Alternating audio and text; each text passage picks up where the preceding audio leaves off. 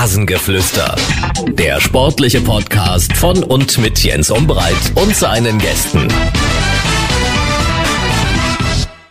Da ist er, der Stamm- und äh, Dauergast. Äh, Sebastian Schuppan ist in der Leitung. Schuppi, schönen guten Abend. Guten Abend, mein lieber Jens. Na? Ich grüße dich. Erste Frage, weißt du, wer Janine Wiggert ist? Hm, sagt mir was. Irgendwas mit Instagram, glaube ich. Ja. Wow! Du kennst dich halt aus. Also, mir hat bis vor gefühlt 20 Minuten Janine Wickert gar nichts gesagt. Gar nichts. 0,0. Da soll man weißt du, wer Janine Wickert ja, ist? Ja, ja. Ja, du kennst dich halt aus. Sie soll die neue Freundin von Loris Karius sein. Okay. Und? Kann man hm. reingucken? Hast du gecheckt? Nein, ich, äh, dachte mir nur, ei, ei, ei, ei, ei. Wenn du bei einem Fußballtorhüter, der einst im Champions League-Finale stand, jetzt nur noch äh, darüber berichtest, wer denn seine neue Freundin ist, dann finde ich das auch boah, schwierig, muss ich dir ganz ehrlich sagen. Das stimmt. Aber witzigerweise muss Oder? ich jetzt sagen, habe ich das aufgeschnappt, Jens. Und man sagt ja immer, Männer können nicht zwei Sachen gleichzeitig, aber ich habe meine Frau mit irgendjemandem hören, äh, sprechen hören und dann habe ich das aufgeschnappt, dass die jetzt irgendwie ein Paar sind. Warum auch immer. Mhm. Siehst du? 1,3 Millionen äh, Fans oh. auf Instagram, lebt in Berlin, ist Fitnessprofi und Social Media Star. Ja. Müssen wir da Glückwunsch Aber Karius sagen oder Glückwunsch Janine Vega? Das weiß ich auch noch nicht so wirklich. Das weiß ich nicht. Äh, aber wie gesagt, glaubst du, dass der in der nächsten Saison auch mal wieder im Tor steht? Oder denkst du, Mensch, der Karius verlegt sich jetzt eher auf die sozialen Netzwerke und auf die anderen Dinge dieser Welt? Das kann ich sehr schwierig sagen, weil ich den wirklich gar nicht kenne. Aber ja, ich glaube, bei dem ist auch alles möglich. Bei dem ist auch wieder möglich, dass er irgendwo zweiter Torwart wird und sich ja. vielleicht auf andere Sachen konzentriert oder eben, ja, das, dafür kann ich ihn kenne ich ihn einfach nicht gut genug. Wie oft wird Jürgen Klopp diesen Transfer bereut haben? Das ist die große Frage. Aber Jürgen Klopp hatte eigentlich wenig zu bereuen, weil der Mann ist einfach momentan der, der die Titel holt. Äh, FA Cup am Wochenende äh, gewonnen mit dem FC Liverpool. Da hat er gestrahlt. Das Elfmeterschießen haben sie gewonnen. Äh, glaubst du, dass er die vier Titel holt? Also Ligapokal und FA Cup sind ihm ja schon sicher. Meisterschaft wird ganz tricky, auch wenn Manchester City gepatzt hat. Champions League 50-50, würde ich sagen. Ja, also ich bin auch relativ sicher, dass er nicht alle vier holt, weil ich denke, die Premier League, also da hätte Man City jetzt schon verlieren müssen, das Spiel. Mhm. Dann wäre es vielleicht nochmal ein bisschen interessanter geworden. Aber so, ich meine, ich glaube, die Liverpool spielt gegen die, äh, gegen die Wolves zu Hause, ne? Und mhm. äh, Man City spielt gegen Aston Villa. Ich sehe aber keinen der beiden patzen. Ich glaube, die gewinnen beide ihr Spiel. Und ich meine, Liverpool muss ja morgen noch spielen, ne? Gegen Southampton. Das ja, müssen sie erstmal gewinnen. Also das ist ja. auch nicht so leicht. Äh, von daher, nein, ich glaube, in der, in der Meisterschaft wird's nichts, aber das Champions League-Finale gewinnen sie. Mhm. Das ist die Prognose von dem Mann, der gesagt hat, dass West Ham United gegen RB Leipzig im Finale spielt. Ja, ich hoffe, bei den Relegationsspielen tippst du nachher nicht auf Dynamo Dresden. Das wäre kein gutes Omen. Ja, gut, dass du das ähm, jetzt nochmal sagst, dann können die Leute das auch einschätzen, wenn ich es machen, wenn ich es jetzt anders mache. Ganz kurz, äh, lass uns mit der Europa League, mit dem Endspiel anfangen. Äh, irgendwie sind wir alle äh, Fans von Eintracht Frankfurt, oder? Da müssen wir uns auch nicht dafür schämen, weil Eintracht Frankfurt ist einfach großartig äh, in dieser Saison, was das Europäische betrifft. Ja, ähm, also definitiv, das ist mal wieder so eine Saison gewesen, die gab es ja schon mal, da ging es, glaube ich, mhm. bis ins Halbfinale, ne? Gegen Chelsea ja, war das gegen nicht Chelsea dann raus. Ja, diesmal natürlich haben sie den, den großen Schritt äh, geschafft und jetzt kann die Krönung noch kommen und ähm, ich glaube, jeder gönnt auch Frankfurt. Äh, jeder, der, jeder Fußballfan, und damit meine ich gar nicht mal nur Deutschland, sondern auch äh, Leute, die das aus dem Ausland verfolgt haben, die drücken, glaube ich, den Frankfurtern die Daumen, weil das einfach eine, eine, eine coole Story ist und äh, so eine Sache. Ich meine, die Rangers, okay, die sind natürlich auch jetzt nicht unsympathisch, ne? Mhm. Haben coole Fans und geben auch Gas. Aber Frankfurt, ich glaube, die sind, die haben sich jetzt einfach mal verdient und ähm, wie, wie cool wäre das? Dann hätten wir noch eine fünfte Mannschaft in der Champions League im Normalfall, äh, wenn sie das gewinnen würden. Das wäre natürlich auch für Frankfurt nochmal ein absoluter finanzieller Segen und äh, dann auch sehr verdient, natürlich, wenn man die Euroleague gewinnt. Auf jeden Fall. Und äh, du kennst ja Markus Kröscher, ne? Aus, aus Paderborner Zeiten, oder? Ja, Kröscher und ich, wir haben zusammengespielt zwei Jahre Und ja, sind da natürlich auch dann aufgrund meiner Sportdirektortätigkeit äh, auch immer öfter mal im Kontakt gewesen. Ich habe mir mal den einen oder anderen Rat eingeholt von Krischi. Ähm, der ist natürlich äh, echt senkrecht gestartet seit seiner hm. oder seit seiner Berufung da zum Paderborner Sportdirektor ging es wirklich nur steil bergauf und ja, freut mich natürlich. Ähm, ist, ist echt ein, ein sehr cooler Typ und auch sehr angesehen in der Branche mittlerweile, auch in den höchsten Kreisen. Und ähm, ja, freue ich mich natürlich umso mehr dann auch noch für ihn, dass er, dass er das jetzt in seiner ersten Saison in Frankfurt dann so äh, bewerkstelligen konnte. Leipzig hat nicht ganz so funktioniert. Da hat, glaube ich, einiges so nicht gepasst. Und äh, wichtig war, glaube ich, für ihn dann in äh, Frankfurt zu beweisen, dass es aber bei dem nächsten Verein dann wieder passt. Ich glaube einfach, in Leipzig hat er nicht die Möglichkeiten, so frei zu entscheiden äh, gehabt äh, ja. wie jetzt in Frankfurt. Ich glaube, dass das für ihn auch ein großes, großes Kriterium war, nachher den Verein mhm. zu wechseln, weil Oliver Minzlaff ist natürlich da darüber noch und äh, ist auch ein sehr mächtiger Mensch und ich, so wie ich das Gefühl habe, auch jemand, der, der die Zügel gerne in der Hand hält ohne das jetzt irgendwie negativ zu meinen, aber da hat der Krischi, glaube ich, nach was anderem gesucht einfach. Ne? Das war sicherlich eine, vielleicht die attraktivere Stelle, was jetzt den sportlichen Erfolg angeht, aber er hat neben nach einer, nach einer Stelle gesucht, wo er sich, glaube ich, ein bisschen mehr selbst verwirklichen kann und das macht ja für mich auch mal sympathisch, dass jemand sowas äh, in diesem Fußballbusiness dann auch von allein sagt und, und so eine Stelle bei, bei RB, äh, die sicherlich im, in der Branche, ja, da reißen sich oder lecken sich die Leute die Finger ab nach so einer, nach so einer Position und äh, ja, spricht für Krischi, glaube ich. Bin mal gespannt, wer Sportchef äh, bei RB Leipzig wird. Hast du schon was Leuten gehört? Also wer das wird? Also sollen ja jemanden haben. Äh, nein, ich äh, habe wirklich nichts gehört. Ich war ja letztens bei, dies, bei, diesem, ja, ich weiß, ich war, ich weiß, ich war letztens bei dem Spiel äh, RB Leipzig gegen die Glasgow Rangers. Da war ich im Stadion. Ja.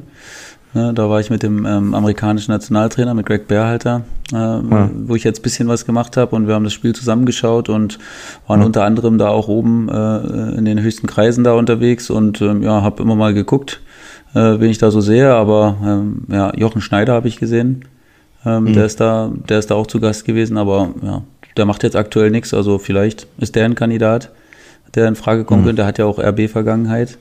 Von daher ähm, ja, ist das vielleicht möglich, aber ansonsten, äh, Mario Gomez hat mir nicht gesagt, wer neuer Sportdirektor wird. Welcher Trainerabgang am Wochenende hat dich denn am meisten überrascht? Adi Hütter, Markus Weinziel oder Kohfeldt aus Wolfsburg?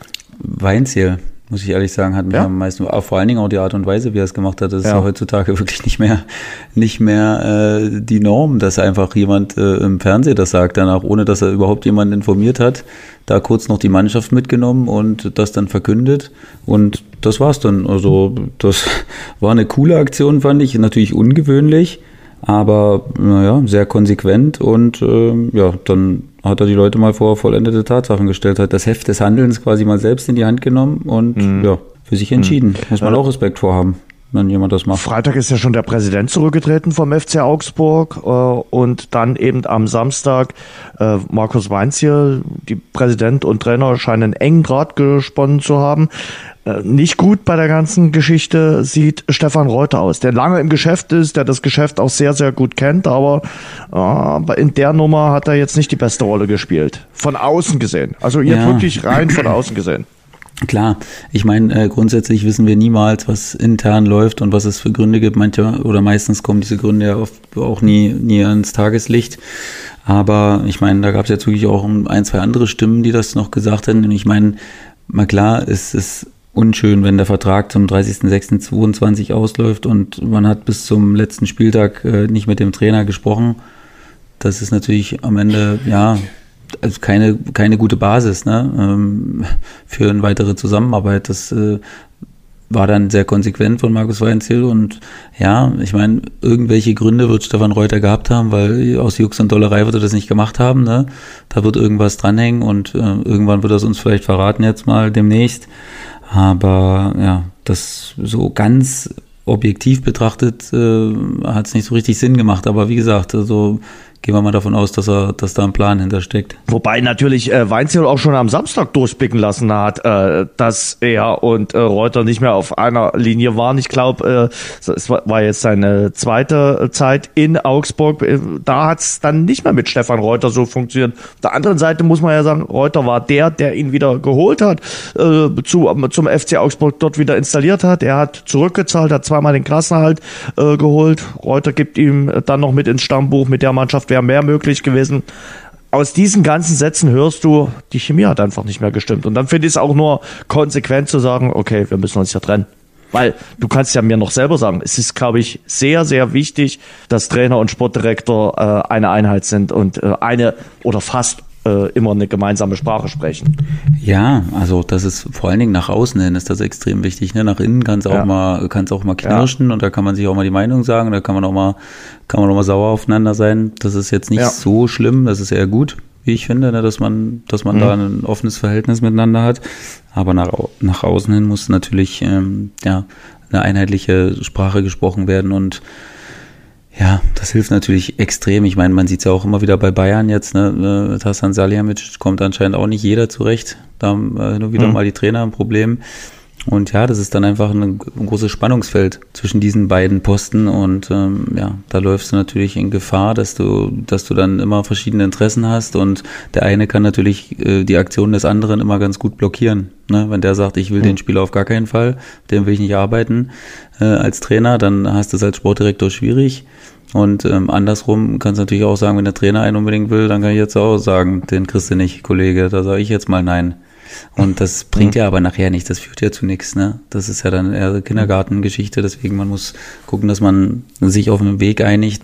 Eigentlich ist es schon so, dass man vielleicht auch mal streitet um, um, um ein paar Sachen, wie du es gerade schon erwähnt hast, dass Sportdirektor und Trainer auch äh, gerade bei Spielerverpflichtung vielleicht nicht immer einer Meinung sind, aber dann sagen, ja, vielleicht hast du recht. Ich finde, das ist sowieso eine Stärke oder sollte eine Stärke in unserer heutigen Zeit sein, dass man vielleicht auch mal bei dem anderen zuhört und sagt, ja, nach äh, zwölf oder 14 Stunden, vielleicht hat er gar nicht so Unrecht und das dann auch zugeben kann. Äh, ich finde, das ist, das zeugt von eigener Stärke dann, wenn man das kann. Ja, absolut. Das ist ja auch total wichtig, Jens. Wirklich, das ist eine ganz wichtige Eigenschaft, dass man nochmal sein Ego ein bisschen zurückstellt. Ja. Und ähm, weil es gibt natürlich viele Wahrheiten. Aber wer kann das heute schon? Jens, ja, ja, klar, das ist ganz schwierig. Aber vor allen Dingen in der Bewertung von Spielern gibt es natürlich ganz, ganz unterschiedliche äh, Sichtweisen. Ne? Das muss man ja sagen. Also erstens weiß keiner, wie der Spieler äh, dann in diesem Verein, wo man ist, funktioniert. Und ähm, ja, je nachdem, wie man, wie man auf die Sache schaut, ist die Betrachtungsweise unterschiedlich. Also das ist schon klar. Wenn man will, findet man bei jedem Spieler Schwächen. Äh, ne? mhm. Wenn man sich daran aufhängt, dann kann man den Spieler auch schlecht reden, aber genauso gut kann man sich auch zu sehr daran aufhängen, was er kann und vergisst, dass es auch äh, eklatante Schwächen teilweise in den Spielen gibt. Es ist äh, und wird spannend, äh, wen sich äh, Augsburg jetzt holt. Haben sicherlich ein bisschen Zeit. Ich habe gelesen, Enrico Maaßen von der U23 von Borussia Dortmund. Ah, der scheint einen umtriebigen Berater zu haben, der ist überall im Gespräch könnte ein Kandidat sein. Auf der anderen Seite sage ich jetzt immer, von der dritten Liga ist es schon ein hoher Sprung in die zweite Liga. Wem sage ich das? Ja. Und dann noch ein viel größerer in die erste Liga. Und, gerade wenn du jetzt von der U23 kommst oder aus einem Vorort von Bielefeld, dann ist das natürlich noch mal was anderes, äh, wenn du in der Bundesliga oder der zweiten Liga äh, dann aktiv bist. Äh, das wird man dann relativ fix merken. Und äh, da könnte der Step dann manchmal schon zu groß sein. Ja, das ist natürlich möglich. Mm, Dortmund äh, hat natürlich auch eine gute Vergangenheit von äh, ja. Trainern der zweiten Mannschaft. Die haben ziemlich gute ja. Karrierewege eingeschlagen im Nachhinein. Ne, so von daher, ähm, das spielt sicherlich ein bisschen für ihn rein. Er ist auch ein sehr selbstbewusster Trainer. Ich habe ihn ja dann auch äh, mhm. erlebt als Gegner. Also der ist schon sehr von sich überzeugt. Aber so wie ich dann äh, mir sagen lassen habe, auch von Spielern und Leuten, die ich kenne, hat er schon was drauf. Und äh, aber wie du natürlich sagst, das ist natürlich ein Unterschied. Ne? Von Dortmund 2 dann mhm. nachher zu einem, zu einem entweder traditionsreichen Erstligisten zu gehen oder zu einem ambitionierten Zweitligisten. Das äh, kann dich natürlich auch erschlagen. Also Christian Preußer mhm. zum Beispiel hat auch einen sensationellen äh, Namen äh, nach ja. diesem Aufstieg mit ja, Freiburg ja. und ähm, hat dann eben ähm, erleben müssen, dass, äh, dass Düsseldorf dich auch auffressen kann, ganz schnell. Ne? So als, als, als aggressive Medienstadt, das ist sicherlich ein ganz schwieriges Pflaster gewesen und das, äh, ja, darf man, darf man bei der Sache nie vergessen. Du sprichst natürlich bei Dortmund die Fälle Frake und äh, Wagner an, die da sehr erfolgreich waren als U23-Trainer und dann den Sprung auf jeden Fall äh, geschafft haben. Und äh, von daher, das wird äh, spannend sein, äh, das zu beobachten. Aber in Dortmund schwärmen sie auf jeden Fall äh, von Maaßen. Der hat dort eine gute Arbeit gemacht. Lass uns mal über die beiden anderen Trainer reden, die in der Bundesliga gehen werden, definitiv gehen werden. Ja, bei Adi Hütter hat es sich irgendwie abgezeichnet, trotz der hohen Ablöse, sieben Millionen waren es, glaube ich, die Gladbach an Frankfurt gezahlt haben. Das war keine Win-Win-Situation. Für beide Seiten hat das irgendwie nicht funktioniert, weder für Hütter noch für Gladbach. Am Ende bist du Zehnter geworden. Ist eine enttäuschende Saison gewesen. Ähm, ein paar Spieler wie zum Beispiel Ginter verlassen den Verein unzufrieden. Äh, der, der Sportdirektor ist nicht mehr da. Also das äh, Gladbach von 2022 ist ein ganz anderes als in den Jahren zuvor, würde ich mal so sagen.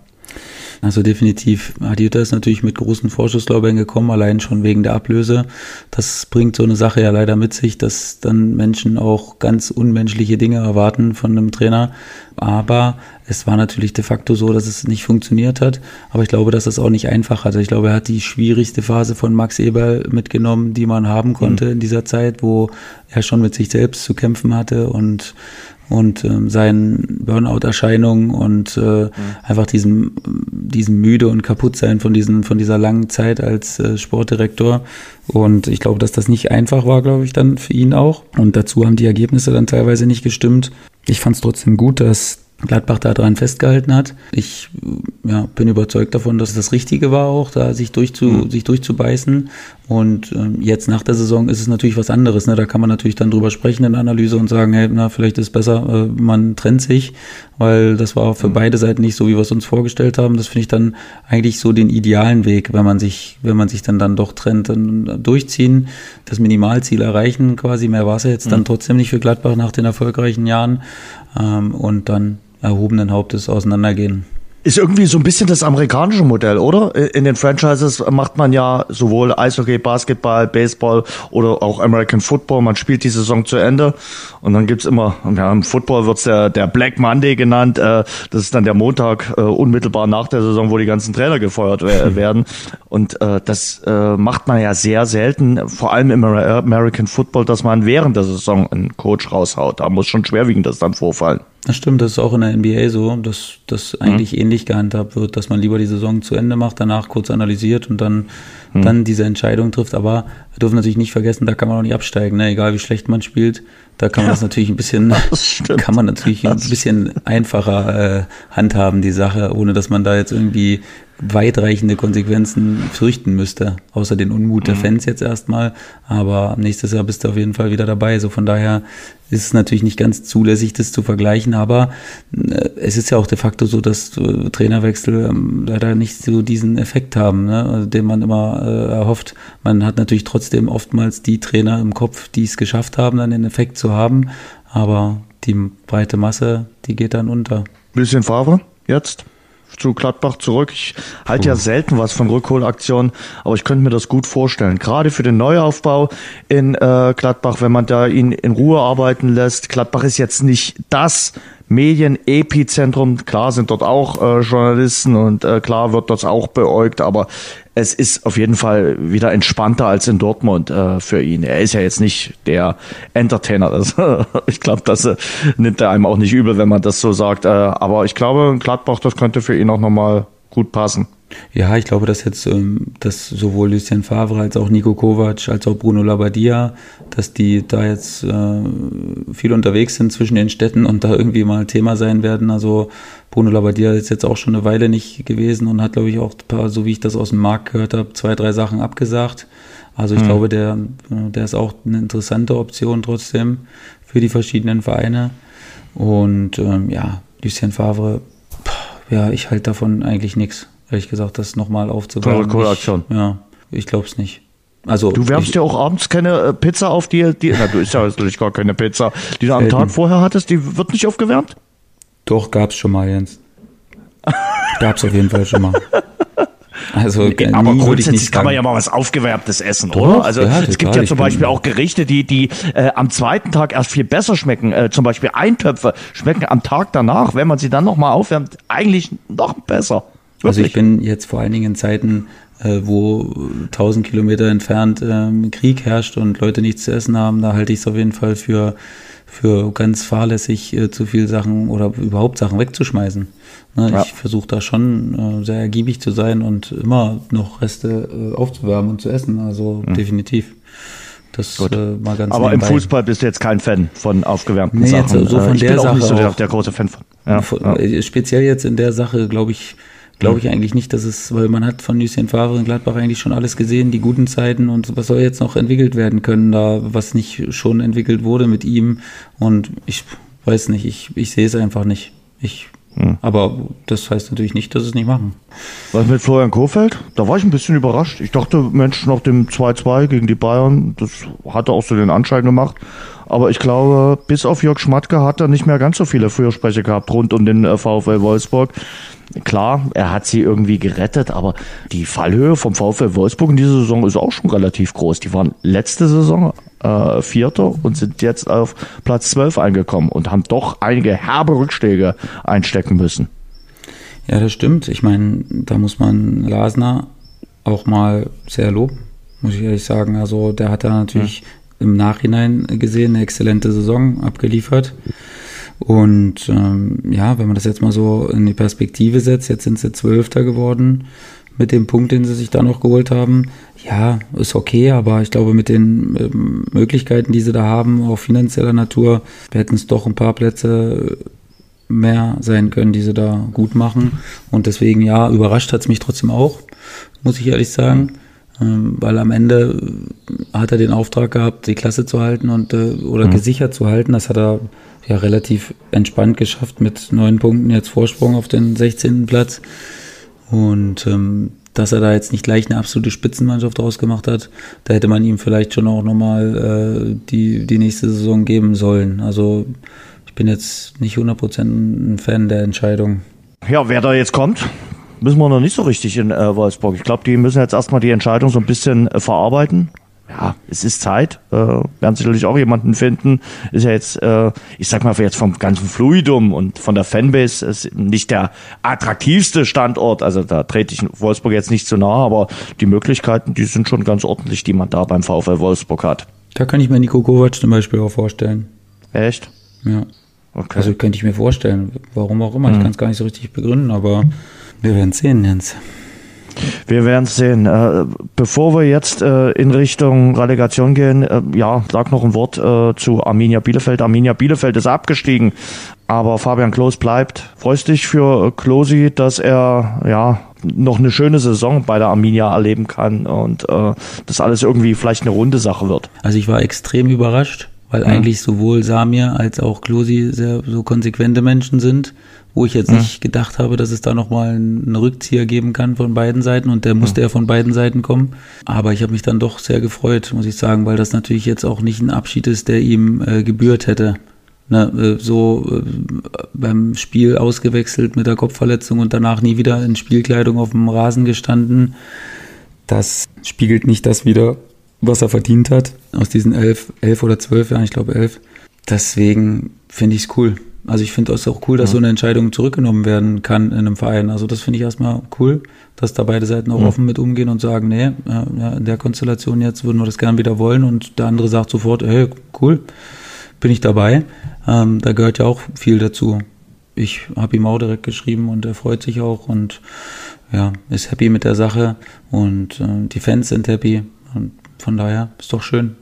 Ich glaube, das ist für das Gefühl, für das Bielefelder Gefühl äh, auch eine ganz wichtige Entscheidung jetzt mit dem Abstieg, dann wenigstens so eine, eine positive Botschaft zu haben, dass äh, die Identifikationsfigur weiter an Bord bleibt. Und es ist so wichtig äh, bei Vereinen, so diese Identifikationsfiguren äh, zu haben. Davon gibt's nicht allzu viele und deshalb umso wichtiger, dass so einer äh, an Bord bleibt. Wer trainiert denn den Klos äh, nächste Saison in Bielefeld?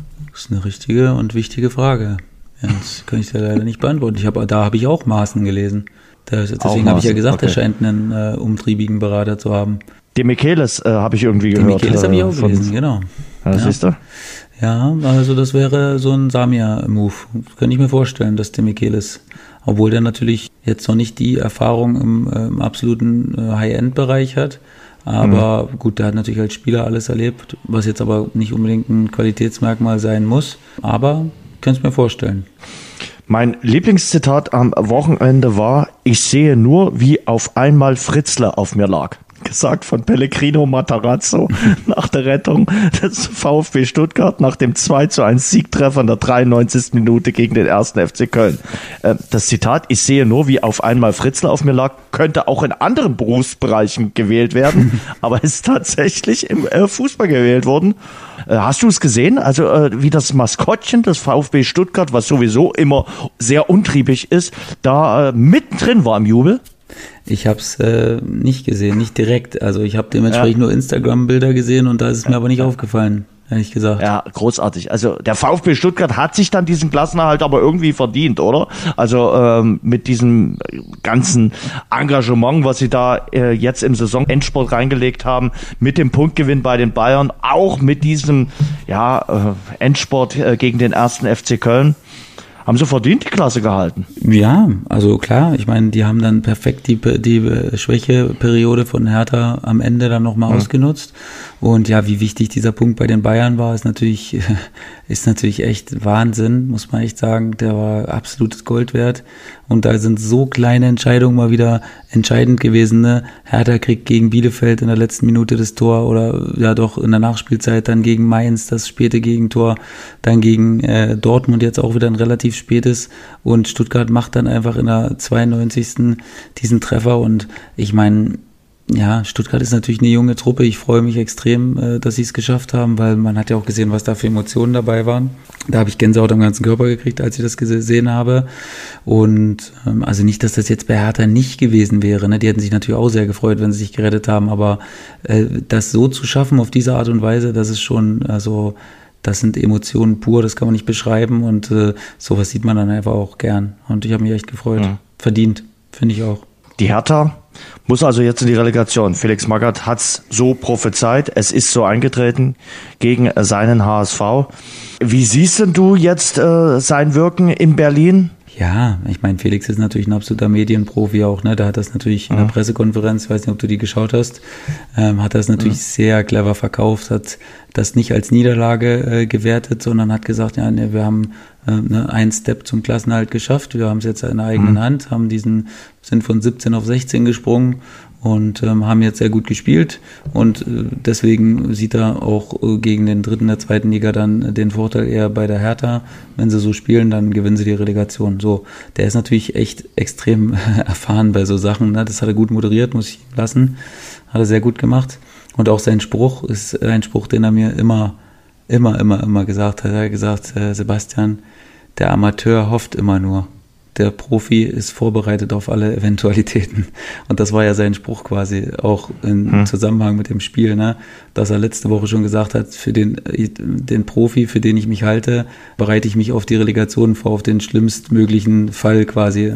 Äh, witzig in dem Sinne, aber es ist ja ein, ein, sogenannter Insider dann zwischen ihm und mir, dass, dass, es, äh, dass er das immer zu mir gesagt hat. Die müssen das natürlich schaffen. Sein Wirken ist im Großen und Ganzen, glaube ich, gut gewesen. Also ich glaube, mhm. mit einem Punkteschnitt von knapp äh, aufgerundet 1,3, glaube ich, würde eine Punkteanzahl von 42 auf eine ganze Saison geben. Das wäre dann wahrscheinlich eine sichere Rettung. So, dementsprechend muss man sagen, äh, wenn sie vorher das, diesen Schnitt geholt hätten, hätten sie sich gerettet. Und ähm, dementsprechend war es, glaube ich, dann schon eine Verbesserung auf jeden Fall. Also eine deutliche Verbesserung mhm. zu vorher. Aber der HSV kommt mit Rückenwind in die Relegation. Ja, der HSV kommt mit Rückenwind, äh, aber ist natürlich auch der HSV. Also das dürfen wir bei der ganzen Sache mal nicht vergessen, aber ähm, ich glaube, dass es sich für den HSV in dem Sinne jetzt auch besser spielt, weil sie eben Außenseiter sind, wirklich. Weil man mhm. doch die Chancen wahrscheinlich eher so 60, 40 für Hertha äh, werden würde. Und ähm, dementsprechend ist das eine gute Ausgangslage für den HSV und ich denke auch wirklich, dass sie gute Chancen haben. Mhm. Was denkst du? Wobei sie, ah, ich, ich, weiß es nicht. Ich habe die Hertha am äh, Samstag nahezu komplett gesehen. Also richtig überzeugend war, fand ich das nicht. Sie hatten ja äh, diesen, diesen Elfmeter und ansonsten wenig Torchancen. Wirklich ganz, ganz wenig. Ich würde noch sagen, noch ein, zwei andere Torchancen. Gut, Dortmund hat jetzt auch nicht die Sterne vom Himmel gespielt, war eh kein gutes Spiel. Also Highlight war die Choreo für äh, Michael Zorg. Aber ja, Dortmund gewinnt am Schluss das Spiel und das dann auch nicht unverdient. Und ähm, die, die letzten zwei, drei Spiele, glaube ich, haben schon äh, Narben hinterlassen bei den Profis von Hertha BSC. Vor allem das Bielefeld-Spiel, wo du dich retten kannst, wo du eigentlich schon fast sicher durch warst. Du musst halt nur das 2-0 machen. So, kassierst ja. dann wirklich in der Nachspielzeit den Ausgleich. Mainz, ja, da ging Mainz noch bei 1-0 laufen, glaube ich, zwei Mann ja. alleine aufs Tor ja, zu. Ja, na klar, natürlich. Und der macht's alleine und äh, ja. verwertet die Chance nicht wenn du im Nachhinein, da wirst du halt wahnsinnig, ne? Das sind so eine Sachen, die bringen dich um den Schlaf. Ein Punkt hätte gereicht, dass ja. es eine, eine, die Rettung das, ist. Und ich glaube, das lastet äh, auch äh, an den äh, Protagonisten und Betroffenen, äh, wenn das dann tatsächlich äh, schiefgehen sollte. Und man wird es immer wieder an dieser einen Chance äh, dann aufwiegeln und sagen, hier hättet ihr mal da das 2-0 gemacht. Was einfach ist und für aus meiner Sicht dann noch zu einfach, aber natürlich, du weißt, wie es funktioniert.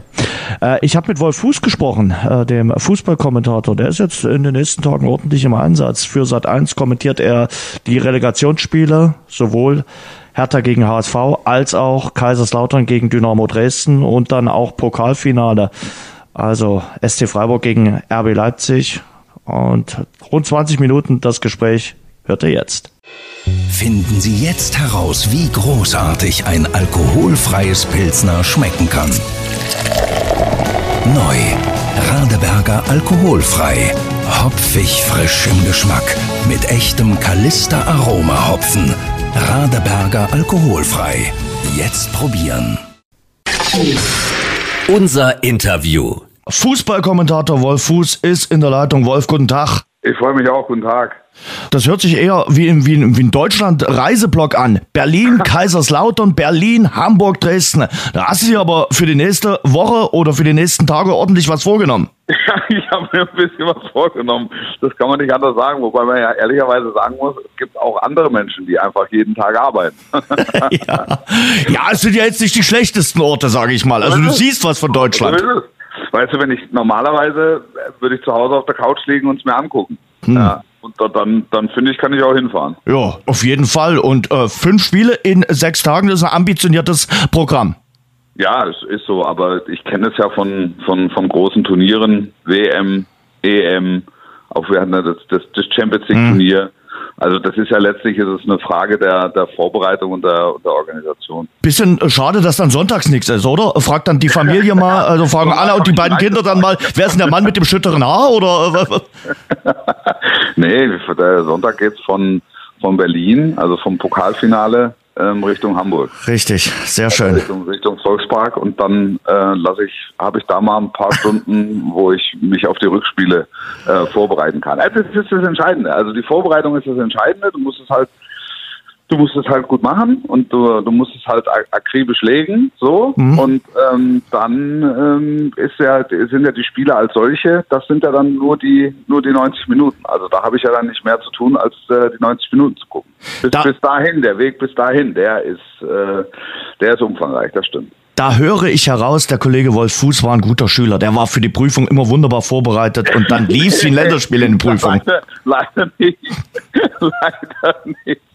Leider nicht. Aber ich, wenn, ich bin immer da, wenn es drauf ankam. Siehst also ich war immer da, wenn es drauf ankam in der Schule. Also wenn es darum ging, so den, den, den Extrameter zu gehen oder so Challenges zu fahren, das konnte ich immer gut. Ja. Also ich habe mich immer gerne Herausforderungen gestellt. Ich glaube, in der Schule mit der großen Klappe hast du die Lehrer schon auf jeden Fall überzeugt. und ja. Lass uns mal ganz kurz, äh, bevor wir über Relegation und Pokalfinale sprechen, noch ein Wort zu Eintracht Frankfurt äh, verlieren. Ich glaube, das müssen ja. wir machen. Äh, Mittwoch das große Finale in, in, Sevilla. Und ich kenne niemanden, der sagt, na Mensch, Eintracht Frankfurt ist mir Wumpe, äh, den drücke ich äh, nicht die Daumen. Also ich glaube, irgendwie äh, solidarisiert man sich mit der Frankfurter ja. Eintracht, weil die eine wirklich wunderbare europäische Geschichte da in dieser Saison geschrieben haben. Absolut, dem ist nichts mehr hinzuzufügen. Das ist wie so ein Fußball-Lagerfeuer, wo sich die Nation versammelt. Ähm, so ein bisschen der kleinste gemeinsame Nenner aller Fußballfans. Das ist, ähm, das ist ein Phänomen.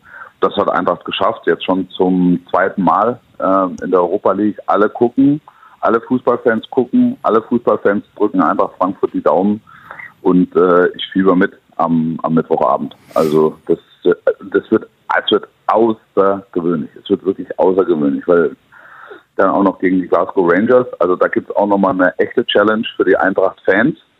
Äh, der werden sie sich stellen, glaube ich. die, die, die Rangers auch. Das, es, wird, es wird stimmungsvoll und es wird ähm, handgemachter Fußball von beiden Seiten. Toll, toll. Dann lass uns über die Relegation äh, sprechen. Also wir hatten auch schon Relegationsspiele, ich erinnere mich, Wien Wiesbaden gegen Ingolstadt zum Beispiel. Aber ich sag mal, Berlin gegen Hamburg und äh, Kaiserslautern gegen Dresden äh, sind jetzt nicht die schlechtesten Partien für die Beste, Relegation. Beste, also das Beste, wo ich mich dran erinnern kann. Und das ist wirklich, es, es kommt daher wie ein Highlight. Eben nicht wie eine Sonderschicht oder eine Strafschicht oder eine, eine Zusatzschicht, sondern es ist ein echtes Highlight dieser Bundesliga-Saison. Wir sind in vier Stadien zu Gast. Wir sind äh, mit vier Traditionsvereinen ähm, unterwegs. Es werden alle Stadien ausverkauft sein. Ähm, die Städte fiebern jeweils mit. Das brauche ich dir in Dresden nicht zu sagen. Ich glaube, da ist alles auf den nächsten Dienstag ausgerichtet. Also dementsprechend in Kaiserslautern äh, ist es am Freitag äh, schon soweit. Das, das sind alle stehen. Wir übertragen ja bei Sat1 und Free TV. Also bundesweiter bundesweite Strahlkraft, bundesweiter Fokus. Ähm, es, wird, es wird herausragend. Ich freue mich brutal. Da bist du, glaube ich, nicht der Einzige. Hertha gegen den HSV. Äh, also Felix Meyer muss ja wirklich hellseherische äh, Kräfte haben, oder? Also er hat es ja vorhergesehen und da war noch nicht die Rede, dass der HSV tatsächlich mal nicht Platz 4 belegt, sondern äh, Platz 3 belegt. und jetzt ist es dazu gekommen, Magath gegen seine alte große Liebe. Ja, ja, ist so. Es, es schließt sich für ihn so ein, so ein kleiner Kreis. Also ich weiß, in den letzten Jahren wurde der Name Magath ja immer mal gehandelt, wenn in Hamburg schwere See war und ein Trainer gesucht wurde. Und das war ja häufig genug der Fall. Und man ist irgendwie nie zusammengekommen. Ähm, ich glaube, dass es auch damit zu tun hatte, dass äh, Felix Magath das Denkmal, das er in Hamburg ja immer noch hat, äh, aus seiner Zeit, aus seiner aktiven Zeit, dass er dieses das Denkmal nicht zerstören äh, wollte, weil, weil er einfach die Gefahr gesehen hat. Und jetzt wird er dazu gezwungen, in Hamburg nochmal Schicksal zu spielen. Also das wird außergewöhnlich. Aber es spielt natürlich, also es, geht natürlich um ihn persönlich und es geht natürlich um die Hertha. Ähm, und es geht darum, die Hertha äh, in der Liga zu halten. Und jetzt sagst du mir, wer der Favorit ist in dem Spiel. Ich, ich das wollte ich dich jetzt fragen. Also ich, da würde ich sagen 50-50, oder? Ich nicht sagen. Ich, also der Hertha hat viele Matchbälle vergeben. Ähm, so ehrlich muss man sein. Ähm, in, in, in, Bielefeld, wenn erinnere ich mich an den Konter, ähm, den die einfach nur zu Ende spielen müssen, dann steht es 2-0. Ähm, dann gewinnen sie das Spiel, damit sind sie in der Liga. Stattdessen Gegenangriff, Nachspielzeit, Ausgleich, nur ein Punkt. So, dann haben sie es auf der Kelle ähm, gegen Mainz. Da, da fehlt ein Tor dann ähm, sehen die selbst in Dortmund sehen die ganz gut aus. Äh, da hat Magath einen umstrittenen Elfer gesehen. Ähm, aber auch da fehlt dann letztlich einfach ein Tor. Und jetzt stehen sie da und man muss sagen, vom Schicksal küsst ist die Hertha im Moment nicht. Und der HSV war schon weg. Ja. Also da hat man schon gesagt, das, das wird wieder nichts, das wird wieder auf Platz 4 enden. Dann gewinnen die fünf in Serie und erreichen Platz 3. Und wer die Bilder gestern in Rostock gesehen hat, ähm, äh, der ko konnte sehen, dass das wurde als Erfolg verbucht. Und äh, deshalb ist das Momentum, wie es so schön heißt, im Moment mit den Hamburgern. Ähm, also wer, wer daraus eine Favoritenposition konstruieren will, kann das tun. Das ist aber dann auch das einzige Argument, was es gibt. Wird auf jeden Fall eine enge und äh, spannende ja. Geschichte. Spielt es eigentlich bei der Relegation eine Rolle, dass es keine Auswärtstorregel äh, mehr gibt? Oder sagst du, nee? Ich habe noch kein so richtiges Verhältnis dazu entwickelt, wie das Leben ohne Auswärtstorregel ist. Ich glaube nachrangig. Ich glaube nachrangig. Ähm, wenn es im Hinspiel gut läuft ähm, und du hast es und du hast das Gefühl, du kannst jetzt voll durchziehen, glaube ich, ähm, machst du es eher. Also so ein, so ein Hinspiel wird eher aufgewertet dass man nach dem 2-0 eher aufs 3-0 geht und ruhig auch ein bisschen mehr ins Risiko geht, wenn es äh, das Spiel hergibt und wenn es der Spielverlauf hergibt, um es möglicherweise fürs Hinspiel schon zuzumachen oder nach dem Hinspiel schon zuzumachen, weil, weil man ja doch wegen Auswärtstorregel dann immer noch mal eher abgesichert hat. Also wenn es 2-0 stand, dann eher aufpassen, dass es nicht noch einen Anschlusstreffer gibt, so. Also dass es halt insgesamt ein bisschen vorsichtiger war. Aber ich habe mir noch keine richtige Meinung dazu gebildet, was jetzt besser ist. Wolf, wenn du die Statistiken der Relegation zu Rate ziehst, dann war es bei der Relegation äh, erste gegen zweite Liga in den letzten Jahren eigentlich immer so, dass sich der Erstligist durchgesetzt hat. Äh, zu großen Teilen. Äh, umgekehrt ja. bei der Relegation zweite Liga gegen dritten Liga hat wirklich der Drittligist die Nase vorn. Ich glaube, äh, da ist die Tendenz 9 zu 4. Also neunmal hat sich der Drittligist äh, durchgesetzt. Und wenn du jetzt hier in Dresden fragen würdest, da würden viele sagen, ja, die Chancen für Dynamo Dresden sind nicht die allergrößten gegen den ersten ja. FC Kaiserslautern, weil sie eben eine Rückrunde gespielt haben ohne Sieg. Wie schaut man denn von draußen, du von ganz draußen, äh, aktuell auf Dynamo Dresden? Naja, du weißt ja, ich, ich bin Dynamo ähm, sehr verbunden und habe auch schon äh, Veranstaltungen gemacht dort und ähm, äh, bin immer, immer, immer gerne in Dresden. Deshalb gucke ich immer mit einem halben Auge auf, auf Dynamo.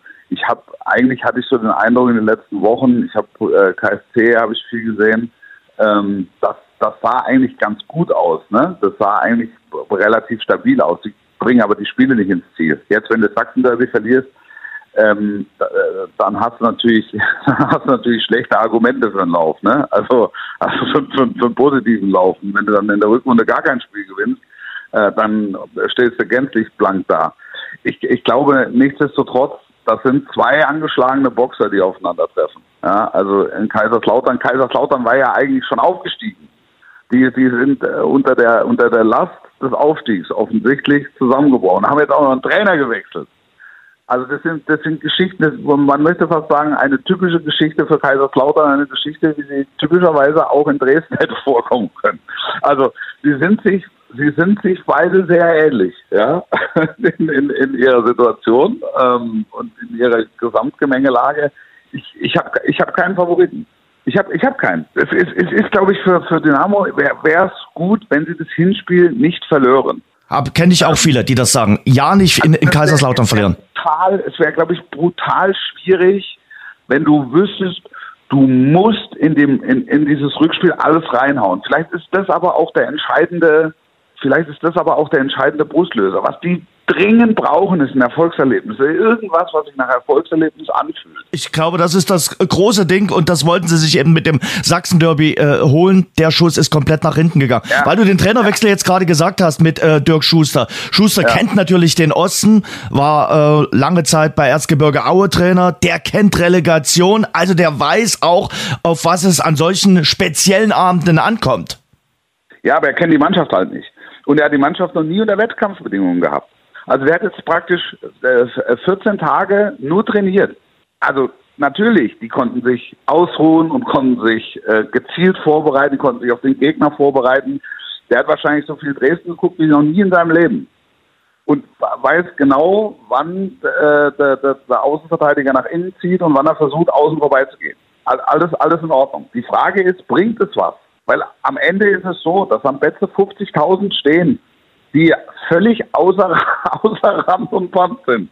Und was bringen die Dresdner für eine Kapelle mit? Ich tippe 5000. 10.000. Ne? In der, in der Größenordnung. Also, und auch die Dresdner sind ja bekannt dafür, dass sie Mittel und Wege finden, um an Karten zu gelangen. Also, das, das musst du auch erstmal stehen. Also, es müssen beide erstmal stehen. Und es hat jetzt in den letzten Wochen nicht danach ausgesehen, als, als hätte sich jetzt Kaiserslautern besonders wohlgefühlt, zu Hause vor 50.000 den Aufstieg zu vollenden. Stimmt. Ähm, und wie gesagt, das wird äh, eine offene Geschichte, äh, Ausgang ja, komplett ungewiss und man, man kann es eigentlich momentan nicht vorhersehen. Äh, beide, wie gesagt, nicht mit Übergepäck an Selbstvertrauen äh, ja. in die Relegation reingehend. Äh, also sehr, sehr, sehr, sehr spannend. Und ich freue mich, soll ich dir was sagen, ich, wenn ich das so schnell sagen darf. Ich freue mich für beide Vereine, zwei Traditionsvereine mit, mit, mit bundesweiter Strahlkraft, mit Anhängern auf der ganzen Welt, dass die diese Bühne bekommen. Wirklich. Und ich, und ich wünsche mir von beiden, dass sie die, die Bühne nicht missbrauchen, sondern die Farben jeweils würdig vertreten. Ich habe größten Respekt vor, äh, vor den äh, Emotionen von Dynamo und ich habe größten Respekt vor den Emotionen äh, des ersten FC Kaiserslautern. Aber ich, ich sehe auch eine gewisse Gefahr, dass es emotional verrutscht. Weil am Ende, und das ist das größte Problem, äh, kann nur einer das Ziel erreichen. Und einer erreicht es eben nicht. Und dann ist es ganz wichtig, dass keiner die Nerven verliert. So sieht's aus. Dann lass uns noch über das Pokalfinale, was so zwischendrin ja. ist, äh, sprechen. Äh, Olympiastadion. Ich sag mal, in, in diesem Pokalfinals äh, entfaltet ja auch das Olympiastadion. Klar, wir haben jetzt auch noch Relegation, aber so, so das richtige Aroma, oder? Dafür ist äh, das Olympiastadion da. Genau. Wenn Hertha spielt äh, 30.000 ja. gegen Hoffenheim, ist es manchmal schwierig mit dem Olympiastadion. Ja. Aber bei den großen Highlights fetzt das. Ja, total, total. Also das äh, unterstreicht die Feierlichkeit des Moments ähm, des Olympiastadions. an solchen Tagen, das, ähm, das, das ist so. Und du hast jetzt also zwei, die den Pokal noch nie gewonnen haben. Ähm, es, es, es fühlt sich bei Freiburg fühlt sich so an, als, als würde es da, wenn es den Pokal gibt, den eben auch fürs Lebenswerk geben. Bei Leipzig äh, ist es der dritte Anlauf. Ähm, also die werden, glaube ich, selbst wenn sie es nicht schaffen, in absehbarer Zeit nochmal äh, noch die Chance erhalten. Aber grundsätzlich natürlich reizvoll und wie ich finde, ähm, ähm, repräsentativ für diese Fußball-Bundesliga-Saison. Mhm. Auf der einen Seite Sportclub, organisch gewachsen, aus eigenen Mitteln, mit viel guten Ideen, mit viel Kreativität. Äh, auf der anderen Seite ein äh, geplantes, äh, am Reißbrett entworfenes äh, Projekt, ähm, du, und das hat man ja jetzt auch an der Hinrunde gesehen, dass du aber auch mit Geist und mit Inhalt füllen musst. Also Geld allein ist es da nicht. Und du, ja, dann eben Schritt für Schritt wächst, natürlich schneller und, und auch in einer, in einer anderen Größenordnung ähm, als andere. Aber auch da wurde mit, mit ganz viel Bedacht und ganz viel Auge ein Kader zusammengesetzt, der jetzt um den ersten Titel in der Vereinsgeschichte spielt. Mhm. Großen Titel in der Vereinsgeschichte spielt. Du hast jetzt schon gesagt, also äh, bei Freiburg ist es so quasi once in a lifetime äh, Story. Äh, so die fühlt sich an, ne? Ja, so ja. fühlt an, ja. Ähm, und sie sind der sympathische Außenseiter. Wenn du in der Bundesrepublik äh, fragst, äh, wer Freiburg unsympathisch findest, findest du nicht allzu viele äh, Menschen. Ja. Und ich glaube, außerhalb von Leipzig drückt der Großteil dem SC Freiburg einfach äh, die Daumen, weil sie eben mit Christian Streich auch einen der sympathischsten Trainer haben. Ja, äh, das ist so. Das ist so. Also das, da, da spielt RB Leipzig, wobei das kennen sie ja. Also dass, dass sie jetzt nicht überall mit offenen Armen ähm, empfangen werden, das ist ja, das ist ja bekannt. Ja. Ähm, und nichtsdestotrotz, ich bin weit davon entfernt, ähm, RB auf die wirtschaftlichen Möglichkeiten zu reduzieren, sondern es ist, das habe ich ja vorhin auch schon gesagt, also das ist halt ein Club, wo mit sehr viel Weitblick und sehr viel Strategie ähm, geplant wurde, aber auch sehr viele richtige und gute Entscheidungen getroffen wurden. Und das äh, gilt es anzuerkennen. Sie sind aber der Favorit, äh, die Leipziger, im dritten Anlauf ja, äh, es also schaffen zu wollen, zu müssen, fast schon? Ja, ja, ja, ja, klar. Also das, das ist so, dass, dass man es im Grunde fast erwartet, dass Leipzig es macht. Und aber auch bei RB hast du gesehen, ähm, das sind, es ist halt nochmal eine andere Nummer, ne? Also wenn du dann Euroleague Halbfinale, Glasgow Rangers, du hattest eigentlich ein gutes Blatt auf der Hand. Ähm, und dann bist du in so einem Kessel und alle sind gegen dich. Das musst du erstmal, das musst du erstmal verpacken. Und da hat ja auch RB jetzt nicht die ganz großen Erfahrungswerte. Sie haben halt, was das DFB-Pokalfinale betrifft, ganz viele im Kader, die halt schon zwei verloren haben. Ähm, also möglicherweise werden sie daraus ihre Lehren ziehen. Aber sie sind gut beraten und werden nicht so naiv sein, nicht seriös an die Sache ranzugehen. Und das Ding musst du erstmal ziehen gegen, äh, gegen Freiburg. Mhm. Das ist eine sehr komplexe, sehr schwierige äh, Aufgabe. Mhm. Aber ich gehe mit Leipzig Favorit und ähm, ähm, Freiburg Außenseiter. Wolf, dann äh, lass uns noch ganz kurz was zu beiden Trainern sagen. Äh, Tedesco, äh, der Italiener, der eigentlich gar nicht so impulsiv wirkt wie ein Italiener. Ich habe immer den Eindruck, er ist relativ ruhig, sachlich, äh, nüchtern. Bemerk ja, bemerkenswert, bemerkenswert. Ich habe, äh, ich habe, ich denke, hat er irgendwie einen Boxsack im Keller, wo er sich irgendwann mal abre abreagiert, wo der keine Ahnung, oder macht er so eine Schreitherapie oder irgendwas. Ich finde das wahnsinnig, wie, wie, wie kontrolliert der ähm, wirkt dann auch unmittelbar nach Abpfiff in Interviews. Also das das fand ich schon auf Schalke äh, bemerkenswert. Also er hat jetzt nicht dieses volle italienische Temperament, aber es bricht dann aus ihm raus. Das hat man im Halbfinale gesehen, ähm, wenn du dich erinnerst, wo er ungefähr jeden umarmt hat, der bei drei nicht auf den Bäumen war. Ähm, Also das geht schon, aber er, er, er versucht halt in erster Linie Ruhe und Kontrolle auszustrahlen. Mhm. Und bei Christian Streich, den Streich mögen ja irgendwie alle, weil er auch immer eine klare Meinung hat, weil er sympathisch rüberkommt. Aber ich glaube, bei Christian Streich ist es ähnlich wie bei Jürgen Klopp. Auch der Christian Streich kann manchmal der äh, böse Christian Streich sein, äh, der auch so seine Laune und seine Mätzchen hat. Also es kommt dem Christian Streich zugute, dass nicht 90 Minuten ein Mikrofon neben ihm steht oder liegt, dass das aufzeichnet, was er in den 90 Minuten von sich gibt. Die Öffentlichkeit hätte ein völlig anderes Bild von ihm. Ich meine das jetzt überhaupt nicht respektierlich, aber er lebt halt. Und davor und danach ist er Mensch, ja, gewissermaßen. Aber während des Spiels ist er Fußballtrainer, Freiburger und voll fokussiert und ausschließlich auf den Vorteil äh, seiner Mannschaft bedacht. Spielt für dich der Begegnungsschall noch eine Rolle? Also ich verstehe gar nicht, warum da so ein großer Bohai drum gemacht wurde. Äh, Im letzten Jahr gegen Dortmund, gut, da war keine Fans im Stadion, aber da gab es auch keinen Begegnungsschall, da, da hätte das Dortmund auch nicht gemacht. Jetzt geht bei Freiburg. Halt es ist halt eine große Nummer. Ne? Also das ist ja, es, es ist dann schon so, dass die Freiburger Fanszene sagt, wir wollen in dem Fall Haltung zeigen. Und das ist ja natürlich auch so ein leicht populistischer Ansatz, ähm, zu sagen, wir gehen nicht mit dem auf den Schal ich, ich würde jetzt, ich, ich sehe es jetzt nicht so groß, also dann macht man es halt nicht. Also dann ist es, dann ist es auch okay. Also das ist jetzt mir eher, also mir persönlich ist es jetzt eher egal, ob die jetzt einen gemeinschaftlichen Schal haben oder nicht. Das ist halt, ist halt ein schönes Souvenir für jeden, der, der dort ist. Ähm, und wenn nicht, dann nicht. Also den gemeinsamen Wimpel gibt den, den werden sie nicht verhindern. Du hast auf jeden Fall in den nächsten Tagen einen festen Platz im äh, Berliner Olympiastadion. Du wirst ja, das äh, Olympiastadion lieben lernen in den äh, nächsten Tagen, äh, weil du wirst zweimal vor Ort sein. Können wir uns festhalten? Also Relegation, Hertha HSV komplett offen, Kaiserslautern, äh, Dresden komplett offen und beim Pokalfinale schon eine leichte Tendenz äh, Richtung Favoritenstellung RB Leipzig. Genau. Das, so kann man zusammenfassen. Sehr gut. So kann man zusammenfassen. Also alle Spiele sind es wert, geguckt zu werden viel Spaß. Und Wolf ist am Mikrofon, also von daher lohnt es sich nochmal äh, doppelt äh, da äh, zuzuschauen. Wolf, ich wünsche dir gute Kondition für die äh, nächsten, äh, ja, dann sind es jetzt noch acht Tage, also viel Kraft und äh, auf ein gutes Ende dann am Dienstag, den 24. Mai hier in Dresden.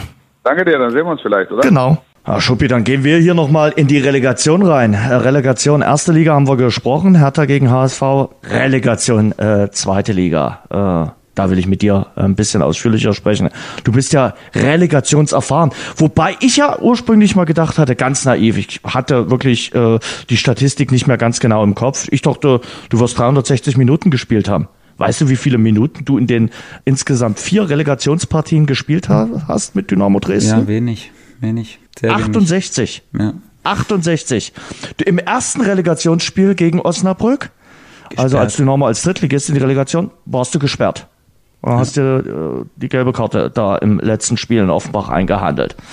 Dann im zweiten Spiel 67 Minuten gespielt, dann ausgewechselt worden. Ja. Äh, wer kam dann rein in die Partie?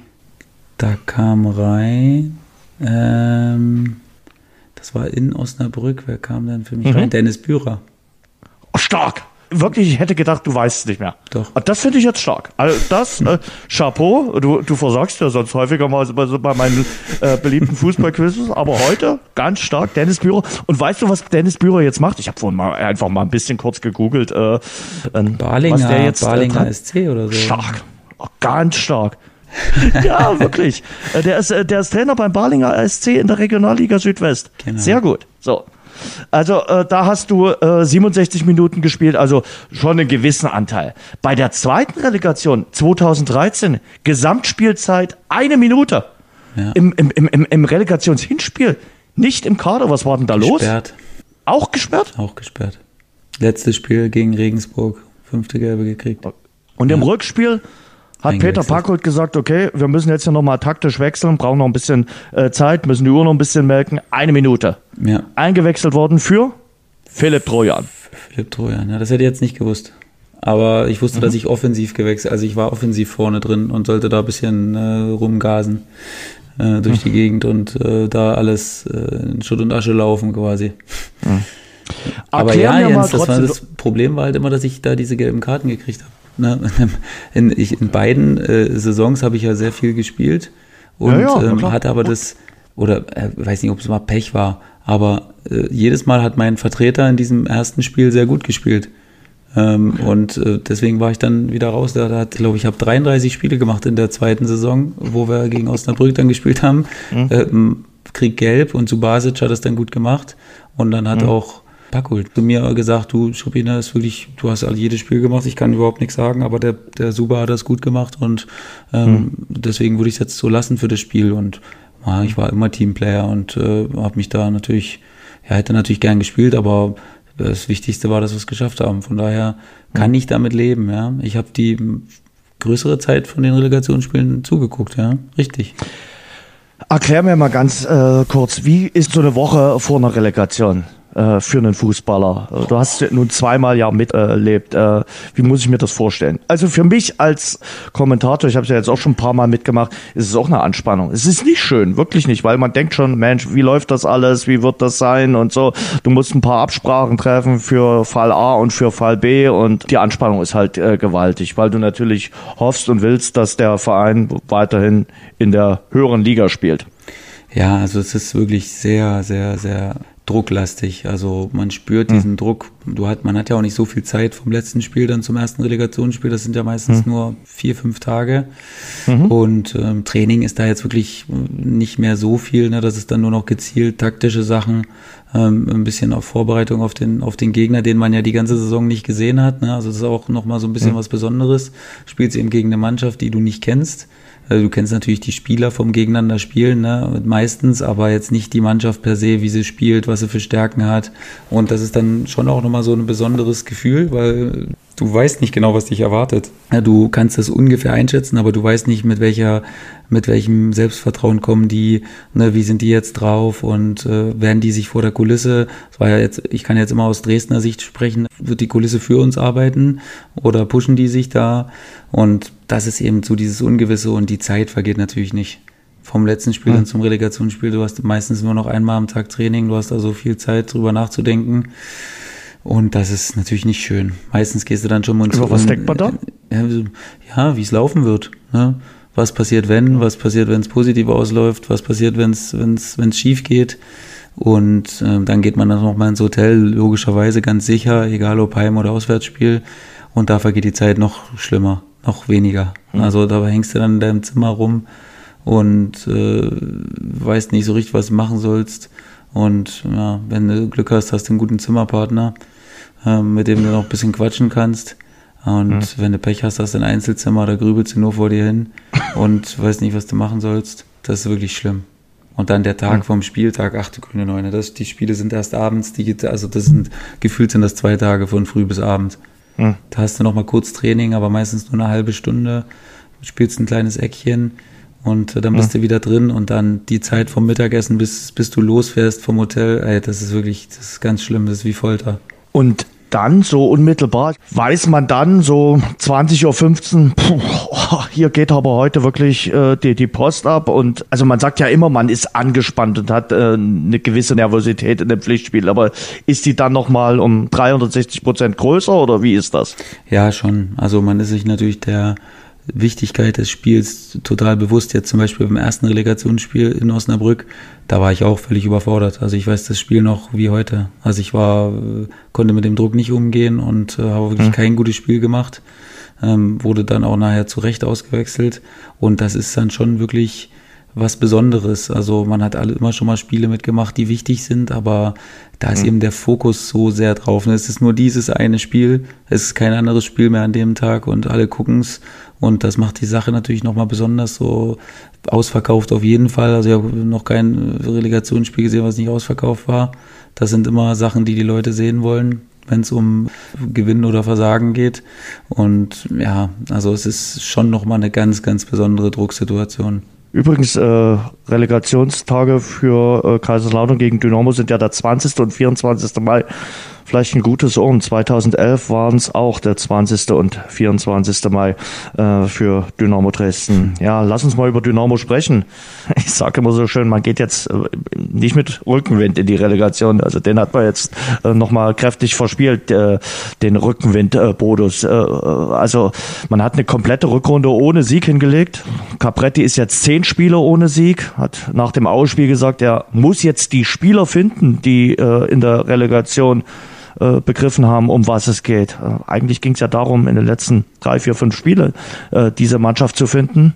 Man ist ja taktisch komplett ausrechenbar und ähm, ja, die Mannschaft wirkt speziell nach Rückständen auch teilweise emotionslos und äh, die die die Fans ganz ehrlich, Schuppi, die stehen hier wie eine Wand hinter dieser äh, Mannschaft. Äh, es gab auch nach dem äh, Sachsen-Derby, und du weißt selber sehr, sehr gut, was dieses Sachsen-Derby hier in Dresden als auch in Aue bedeutet, wie wichtig das ist, auch wenn es sportlich um nichts mehr ging. Es gab kaum Pfiffe, es gab einen bedingungslosen Support. Aber ich muss dir ganz ehrlich sagen, ich habe äh, so ein bisschen Angst. Ähm, der, der Move von Kaiserslautern, der Trainerwechsel hin zu Schuster kann dort sicherlich nochmal was bewirken, klar. Wolf Fuß, du hast das eben gehört, hat äh, gesagt, naja, er hat die Mannschaft eigentlich auch nur jetzt zwei Wochen gehabt. Also er hat sie noch nie in einem Spiel gesehen. Das ist sicherlich ein Vorteil von Dynamo. Aber er kann die Mannschaft natürlich jetzt auch richtig pushen. Und äh, es gibt wirklich ein paar Sachen, die jetzt nicht unbedingt für die Sportgemeinschaft äh, sprechen. Ich war vor einer Woche optimistischer, als ich es jetzt bin. Ja, wir haben ja auch unglaublich viele Nachrichten hin und her geschrieben nach diesen ganzen Entscheidungen und äh, wir waren uns eigentlich äh, nicht so richtig einig, äh, für wen das jetzt nun ein Vorteil ist oder nicht. Ne, es äh, gibt natürlich unglaublich viele Möglichkeiten, wie sich das jetzt entwickeln kann, aber ja, grundsätzlich muss man sagen, dass natürlich absoluter Worst Case für Dynamo ist, dass du nicht ein Spiel dann nochmal gewonnen hast jetzt und sei es nur das letzte gewesen. Wenn es jetzt nur das Ausspiel gewesen wäre, dann wäre es auch mhm. okay gewesen am Ende. Ja. Ne? Dann gewinnst du das Spiel und du kannst da was draus ziehen, einen schönen Schulterschluss mit den Fans dann machen und so nach dem Motto, jetzt hast recht, jetzt haben wir das gewonnen, jetzt gewinnen wir auch noch die zwei Relegationsspiele und dann, mhm. dann machen wir nächstes Jahr ein bisschen, ein bisschen mehr daraus. Das ist jetzt natürlich, also ich kann mich noch erinnern, wir haben das letzte Heimspiel damals vor der Relegation klar gewonnen, glaube ich, gegen Regensburg, gegen 2 oder 3-0. Mhm. Da waren die Fans dann so schon, also das war jetzt nicht so, äh, hey, super, dass ihr gewonnen habt, äh, na, jetzt, das war dann schon trotzdem so ein bisschen Druck, ne, hey, reißt euch ja den Arsch auf, sonst reißen wir euch den Arsch auf. Ne, so, so kamen solche, solche Rufe kamen immer wieder so beim Auslaufen dann, wo wir dachten, ey Mann, ey, wir haben doch gerade gefunden, wir haben alles gemacht, was wir machen konnten. Jetzt irgendwie mehr konnten wir heute nicht machen als Gewinn. Dementsprechend äh, ist da schon sehr, sehr viel Druck auf dem Kessel. Also das wird dann auch eine besondere Fahrt, eine Busfahrt äh, zum, zum Stadion. Da wird sicherlich dann der Letzte, der es noch nicht verstanden hatte, dann auch wissen, wie wichtig dieses Spiel ist ich bin wirklich sehr, sehr gespannt. Ich bin mir auch über bei Kaiserslautern 0,0 sicher, bevor äh, Marco Antwerpen die Mannschaft in den Griff gekriegt hat. Hat sie vor allen Dingen dadurch bestochen, dass sie fürchterlich inkonstant war und immer mal wieder katastrophale Spiele gemacht hat, dann auch mal wieder klasse Spiele. Also auch jetzt nach dem sehr, sehr schwer einzuschätzen, die Mannschaft von Kaiserslautern. Und dementsprechend glaube ich immer noch, dass die Chance absolut da ist für Dynamo, aber es muss natürlich jetzt, also es darf auf keinen Fall ein Spiel sein, wo, wo man das Gefühl hat, äh, dass da jetzt nicht jeder sein letztes, äh, sein letztes Hemd auf dem Platz lassen würde. Also das darf schon mal nicht passieren. Und äh, wenn das passiert, wenn das so kommt, dann ist es, dann ist es schon mal ein großer Vorteil, weil Kaiserslautern hat jetzt mhm. auch richtig Mentalitätsprobleme gehabt in den letzten Spielen. Ne? Ich weiß nicht, ob das jedem Fan jetzt von Dynamo äh, hat ja wahrscheinlich nicht so viel dritte Liga geguckt. Klar, Sport interessierte schon, aber Kaiserslautern hatte ein richtiges Mentalitätsproblem in den letzten Spielen. Also die haben gefühlt äh, leblos gewirkt in den Spielen mhm. und haben sich äh, haben sich da wirklich äh, an die Wand spielen lassen teilweise. Und deswegen ist, sind da natürlich so gewisse Parallelen jetzt zwischen beiden Mannschaften. Wenn du sagst, ähm, man hatte immer das Gefühl, da wurde nicht alles rausgeholt, dann äh, treffen da jetzt zwei Mannschaften, denen es so geht, aufeinander. Mhm. Es ist äh, sehr, sehr spannend. Also die Mannschaft kann zum Beispiel mit einer Führung nur bedingt umgehen. Ihr gelingt es dann nicht, halt mal das 2 zu 0 zu machen. Sie versiebt selbst viele Möglichkeiten. Gestern erste Halbzeit war noch ansatzweise äh, passabel und mit Rückständen kommt man überhaupt nicht zurecht. Und du musst ja irgendwie auch äh, dich darauf einstellen, seelisch und moralisch, dass das passieren kann auf dem Betzenberg. Dass es dort mal in der 15. Minute Klingklong machen kann. Und du musst dann trotzdem mit einem Rückstand umgehen. Auch mit diesem Druck, der der dann von außen kommt. Und da weiß ich ehrlich gesagt nicht, ob die Mannschaft das wirklich begriffen hat und ob hier wirklich jeder, tatsächlich jeder begriffen hat, um was es hier geht. Also was hier für die Stadt und für den Verein auf dem Spiel steht. Also boah, die, die letzten Wochen äh, ist das bei mir nicht komplett durchgekommen. Also bei ein paar Spielern, für die würde ich die Hand ins Feuer legen, dass die wissen, um was es Freitag und dann Dienstag in der Woche geht aber nicht bei allen. Aber nicht das hast du halt auch wirklich in vielen Mannschaften, Jens. Ne? Das darf man dann halt, also auch wenn man es vielleicht auf dem Platz dann manchmal nicht so sieht, aber da hast du immer wieder Spieler, wo man sich, oder wo ich mir jetzt mit so meiner Einstellung zum Sport gedacht habe, hm. meine Gott, wie können die denn so sein jetzt gerade?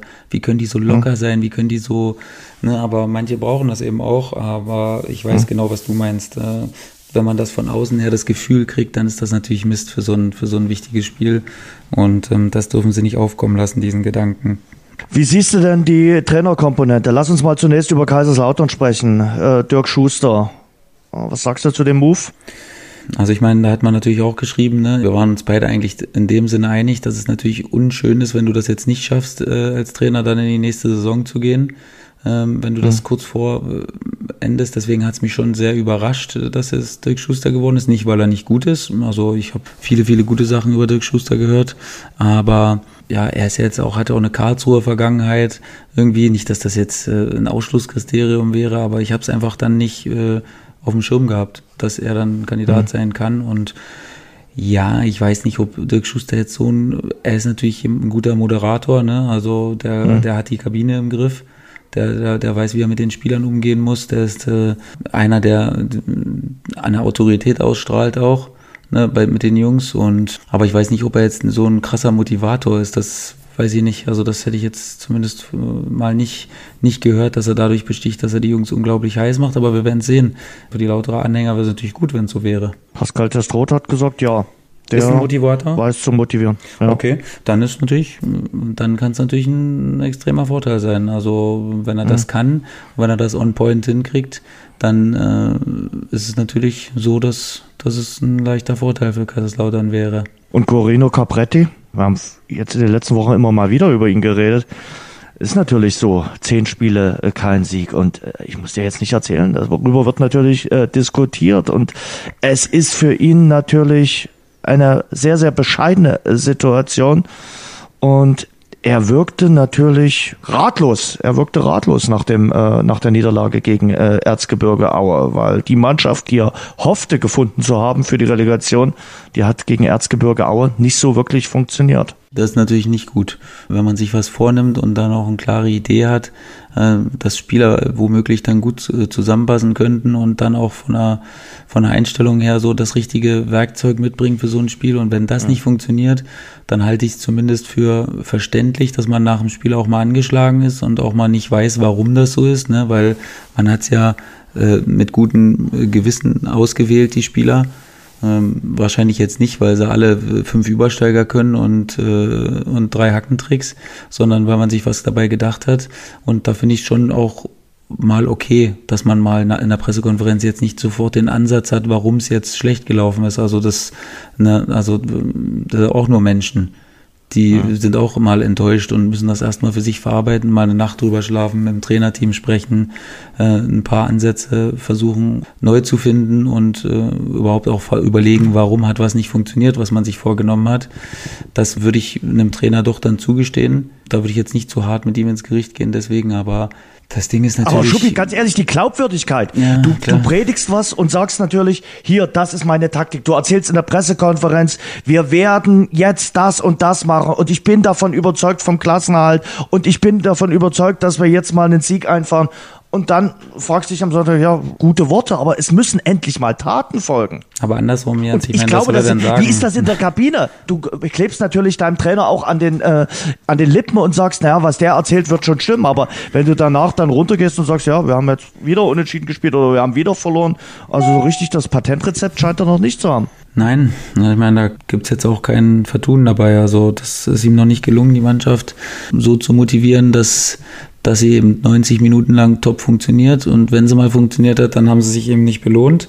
Das sind natürlich Sachen, die dann, äh, die dann zusammenkommen und äh, ja, das macht natürlich gerade irgendwie nicht viel Hoffnung, dass es jetzt auf einmal in der Relegation klappen soll.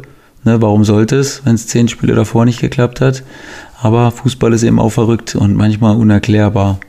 Und von daher ist das natürlich auch so ein Stück Hoffnung, was jeder Fan dann im Kopf hat, ne, dass es jetzt funktioniert. Der ein oder andere Fan hatte im Kopf, vielleicht äh, rührt sich da auf der Stelle nochmal was äh, vor der Relegation. Wie war das eigentlich damals äh, bei Packult? Äh, Packult war doch in der zweiten Relegation gegen Osnabrück, das war doch mehr als nur ein Gerücht, dass man den eigentlich noch vor der Relegation kippen wollte. Ja, das war schon auch ein Thema bei uns in der Mannschaft. Ähm, das haben wir natürlich gemerkt, dass da äh, der Coach nicht den größten Rückhalt hatte. Und ich mhm. meine, wer Peter Packult kennt, das ist jetzt äh, generell, äh, weiß man Peter Packult erst später zu schätzen. Ne? So, das ist jetzt keiner, wo man sagt, oh, für den renne ich jetzt durchs absolute Feuer, weil der uns so mhm. krass unterstützt. Das ist halt alte Schule gewesen, ne? extrem alte Schule, mhm. viel Training, hartes Training, wenig reden ähm, ne, einfach machen quasi. Und das weißt du als Spieler natürlich in dem Moment dann noch nicht zu schätzen. Ne? Später kann man das reflektiert sagen, hey, das war eigentlich gut, weil der hat viel aus uns rausgeholt. Der war natürlich jetzt nicht der große Redner. Ähm, aber dementsprechend hat sich da jetzt auch von Spielerseite, haben wir uns also jetzt nicht gedacht, ey, jetzt machen wir es für einen Trainer. Also das, mhm. das jetzt nicht. Und ähm, ja, es hat natürlich dann kein gutes Ende genommen äh, mit dem schlechten Wollte ich gerade sagen, er hat die Relegation geschafft, ja. äh, aber er ist natürlich komplett angeschlagen in die nächste Saison gegangen. Ja, und dann hat es nicht lange gedauert. Ich glaube, nach drei oder vier Spielen war es dann schon äh, war's vorbei. Ne? Nach der Niederlage ja. gegen FSV Frankfurt, dann war es, glaube ich. Genau, was davor gegen Union verlieren. Ja, ja. ja, ja das war bitter. Das habe ich noch genau im Kopf, diese, diese Spiele. Ich sag mal, für Capretti geht es darum, äh, die Relegation überzeugend, sehr überzeugend zu meistern. Und es ist, glaube ich, noch nicht gesetzt, wenn die Relegation nur so ja, halbgewalkt äh, gemeistert wird, dass er dann in der nächsten Saison ein ruhiges Arbeiten hier in Dresden haben wird. Wenn es nicht klappt, äh, kann ich mir nicht vorstellen, wie das funktionieren soll, dass du mit einem Trainer, mit dem du abgestiegen bist und der dann zehn äh, Zweitligaspiele äh, nicht gewonnen hat, äh, dass du mit dem in die dritte Liga gehst. Also das, das würde sehr, sehr ungemütlich, glaube ich, werden. Ja. Und der, der steht ja komplett von Anfang an unter Druck, auch wenn er die dritte Liga sehr, sehr gut kennt. Und das hat jetzt nichts damit zu tun, dass ich irgendwas mit äh, gegen oder für Guarino Capretti hätte. Ich kenne nur einfach das Fußballgeschäft ein bisschen. Das stimmt, Mensch. Das weiß ich auch einzuschätzen, wenn du das sagst. Ähm, aber ja, es ist natürlich sehr schwierig, das, das dann auch den, den Anhängern zu verkaufen. Ne? Äh, und was anderes ist es ja dann in dem Sinne auch nicht. Wenn man jetzt nicht drin bleiben würde, müsste man es ja irgendwie verkaufen, warum man das macht. Ne? Warum man davon ja. überzeugt ist, dass das trotzdem der richtige Weg ist. Damals äh, kann ich nur sagen, Norbert Meyer, ne, wo wir, äh, wo ich dann zu Bielefeld gekommen bin, der ist ja auch abgestiegen, ja. obwohl er davor übernommen hatte, schon ein bisschen früher übernommen hatte und dann abgestiegen ist und wir haben eine exzellente Saison gespielt und das war der Beginn ähm, einer sehr erfolgreichen Zeit für Arminia Bielefeld. Ja. Und es gibt natürlich auch Sachen, wo das mal funktioniert hat. Das gehört auch eine Menge Mut dazu, muss man ehrlich sagen, weil das war natürlich auch jetzt keine grundsätzlich äh, Entscheidung, wo alle gesagt haben, ja super, klasse, dass der da bleibt. Mhm. Und wir hatten sogar auch einen schlechten Saisonstart. Also das war echt auf Messerschneider, lief das und Chapeau damals, dass Samir, Samir so ruhig geblieben ist jetzt im Vergleich. Wie geht denn das aus? Die Relegation? Mhm. Ich glaube, dass es schon ein Vorteil ist, dass das Heimspiel dann das letzte ist. Das mhm. bin ich, da bin ich ganz sicher. Und ich denke, dass es wirklich ein mega enges Spiel wird. Ich denke sogar, dass es wenig Tore geben wird.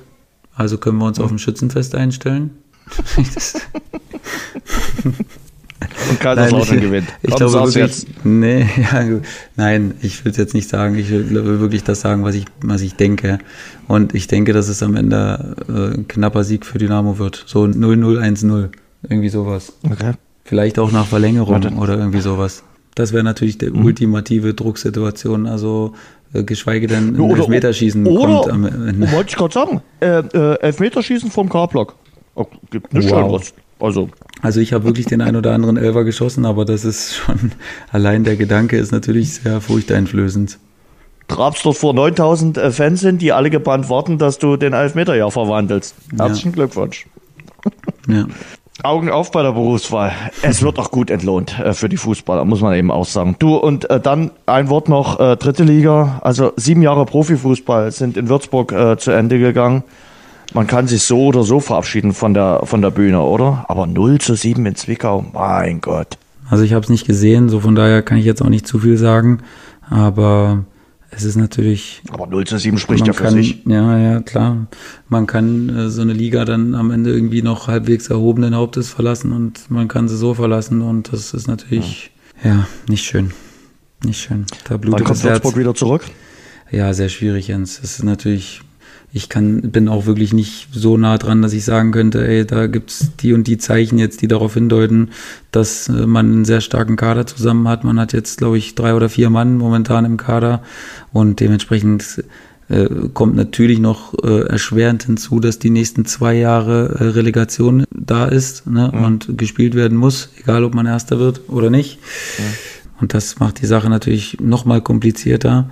Und äh, ja, ich glaube, es geht jetzt erstmal grundsätzlich darum, diesen Rucksack abzuwerfen, dieser zwei Jahre und, und einen Neuanfang zu wagen und dann wirklich einfach mal, wenn man einfach oben mitspielt und oder, oder einfach eine gesicherte Runde spielt und sich mal wieder erholt von diesem ganzen Auf, Ab und immer nur jetzt in zwei Jahren nur auf die Mütze kriegen. Ich glaube, das, äh, das hat dann auch den ein oder anderen Spieler extrem gezeichnet und deswegen glaube ich, dass ja. direkt der Wiederaufstieg erstmal utopisch ist. Aber wenn du überlegst, du hast vor zwei Jahren diesen Elfmeter verwandelt.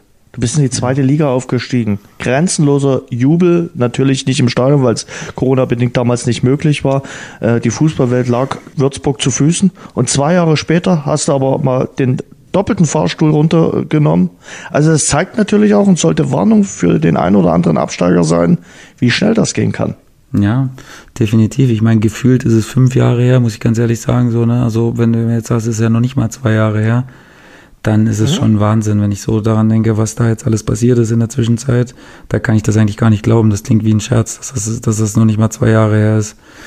Und äh, ja, es, es sollte natürlich eine Warnung sein, weil die dritte Liga ist sehr ausgeglichen und wenn du da nicht äh, direkt gut reinkommst, dann kann das zu einem äh, Problem werden, wo du nicht her wirst. Mhm. Und das musste der Verein jetzt ja leider spüren. Die Nachspielzeit. Sebastian, Schlusswort, Schlussrunde, NBA. Die Conference Finals äh, stehen fest. Äh, warst sicherlich auch so ein bisschen überrascht, oder? Über die äh, Ergebnisse der letzten Tage. Also mit dem Conference äh, Final Miami gegen Boston war jetzt nicht unbedingt zu rechnen. Nein, äh, das war wirklich, zumal mein Tipp ja die Bugs waren. Aber die haben natürlich äh, eine schwer, die haben natürlich eine schwere Verletzung ihres zweitbesten Spielers hinnehmen müssen. Mhm. Ähm, das ist natürlich im Basketball eine ganz andere Hausnummer wie beim Fußball, weil durch fünf Spieler natürlich der Einfluss der einzelnen Spieler viel größer ist als im Fußball. Und dementsprechend kann man das als, äh, als, als Top-Team dann natürlich, wenn es gegen andere Top-Teams sind, die gut besetzt sind, schwierig verkraften. Aber es ist natürlich in dem Sinne cool, weil es so ausgeglichen ist. Ne? Es waren jetzt so viele enge äh, Serien, äh, die mhm. über sieben Spiele gingen und sehr gefreut habe ich mich natürlich über die Mavericks. Also man hält ja irgendwie immer noch Natürlich. Als, als, Deutscher mit den Mavericks war man einfach zu denen. Ja, du hältst mit allen Mannschaften LeBron James äh, spielt. Ja, aber der ist ja jetzt nicht da. Jetzt muss ich mal eine andere sympathische Mannschaft suchen. Das dann definitiv die Mavericks. Und, Sehr gut. Äh, ja, von daher bin ich da jetzt echt gespannt. Das wird, glaube ich, so ein richtiger Shootout ne, äh, von den mhm. Mavericks gegen die Warriors, weil beide extreme Feuerkraft haben, äh, was, was die Werfer angeht. Und ähm, das andere Spiel wird eben eine absolute Defensivschlacht. Äh, Miami und Boston extrem gut in der Defensive. Mhm. Und äh, ja, ich bin wirklich gespannt. Also ich glaube jetzt aktuell, dass es die Warriors machen. Aber mhm. kann ich mir auch gut vorstellen. Wird ja. wahrscheinlich nicht passieren, wenn ich das sage. Nee. Auch wäre jetzt nicht unbedingt schlecht, wenn du jetzt darauf falsch legen würdest. Also ich hoffe auch schon irgendwie auf die Mavericks. Mavericks gegen Heat wäre so ein bisschen mein Wunschfinale. Äh, ja, das gab es ja dann vorstellen. schon mal vor nicht allzu langer ja, Zeit. Das gab es dann schon mal. Und äh, mit dem richtigen Ausgang damals. Definitiv. Oder? Vielleicht kann ja, Dirk, wobei Dirk es gab es schon zweimal. Es, es gab es schon zweimal. Ja, ich glaube, es gab es schon zweimal. Ja, ja 2,6, genau. 2,11 und vielleicht ja. 2,22. Wir werden sehen. Serientipp Serientipp ähm, habe ich jetzt geguckt, weil ich da wirklich auf die zweite Staffel gewartet habe bei Apple TV Plus Teheran, also die iranische okay. Hauptstadt. Äh, und ist eine so Agentenserie. Hat mir jetzt echt gefallen, muss ich sagen. Erste Staffel sehr gut mhm. und Anfang der zweiten kommt nur scheibchenweise leider äh, auch sehr gut. Also mal okay. wieder ein Serientipp, Jens. Endlich mal wieder ein Serientipp. Sehr schön. Schuppi, dann haben wir's. Nee, eine Schlussfrage noch. Robert Lewandowski Spielt er in der kommenden Saison noch beim FC Bayern oder spielt er beim FC Barcelona? Kurze, schnelle Antwort. Äh, Der spielt woanders. Okay. Ich sollte Pass auf kurz und auf. schnell antworten. Ja, sehr gut. Pass auf dich auf. Wir sehen uns in einer Woche, wahrscheinlich hier in Dresden. Ja, Ich nicht freu mich. wahrscheinlich, oder? Können wir das sagen? Wir können schon sagen, oder? Ja, klar können wir das sagen. Wir können sagen. Dann also, sag's mal. äh, Du wirst als Co-Kommentator bei Radio Dresden zu hören sein. Für alle, die, die das äh, gerne am Radio hören wollen äh, oder dich vor allen Dingen hören wollen. Uns, dann würde ich Sebastian sagen, Jens, Schuppan. uns. Uns, uns, Uns gibt's ja, nur im genau. Doppelpack. Uns gibt's nur im Doppelpack. Mhm. Äh, Das Relegationsrückspiel, da wird Sebastian Schuppan äh, an meiner Seite sitzen und immer auch äh, die äh, Beruhigungstabletten für mich parat haben, wenn es dann mal lauter werden sollte. Ja. Pass gut auf dich Definitiv. auf. Wir sehen uns. Ich freue mich, Jens. Mach's gut. Ich mir auch. Ciao. Bis dann. Ciao. Das war das Rasengeflüster. Danke fürs Hören. Und denkt dran, abonniert uns bei Spotify, Apple Podcast, Audio Now und überall dort, wo es gute Podcasts gibt. Mehr Infos, mehr Hintergründe im Netz auf rasengeflüster.de.